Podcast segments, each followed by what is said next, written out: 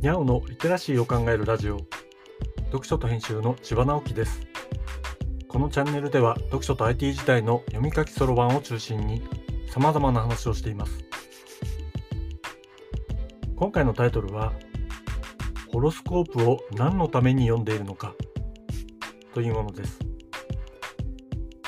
火曜日は日頃考えていることを話していて毎月何度かは占いの話をしています。西洋占星術ではホロスコープというものを使います。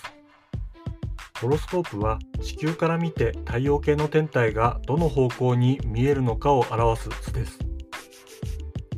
太陽系の天体は太陽の周りを回っていますから時々刻々とその位置を変えていくわけです。そのある時点での天体の位置を表した図がホロスコープということになります。よくある星占いはある人が生まれた時のホロスコープをもとにその人の性格や運命みたいなものを占うものです。ポイントは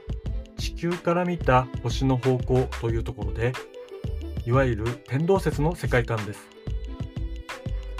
天動説なんて非科学的だと思うかもしれませんが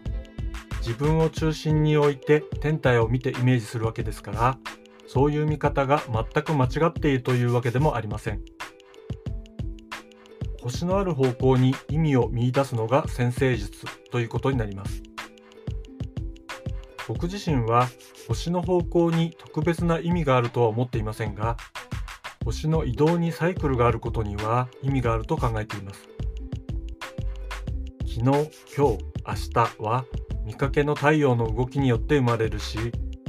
1ヶ月は月の満ち欠けによって決められていて月の満ち欠けの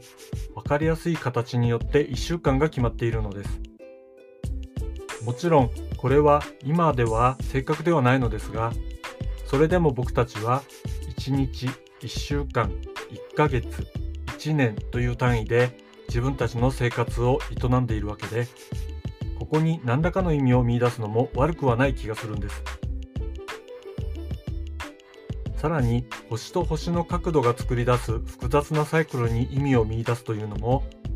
まあまあカレンダー的な見方の一つなのかなと思ったりもします。それらのサイクルを読み取りやすくするために12星座を決めて使うというのは素晴らしい知恵だなと思うのです。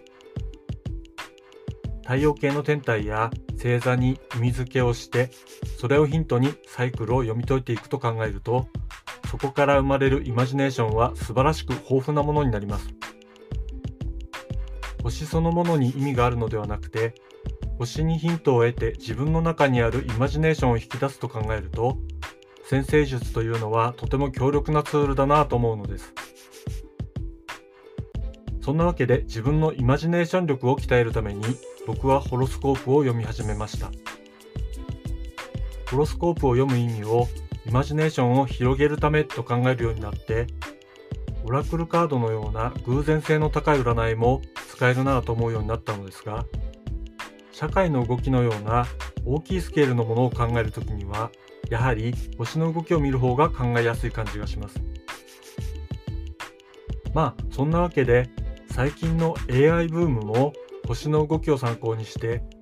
半年後にどうなって2年後にどうなるみたいなことをイメージしています星がここに来たから何かが起きるではなくて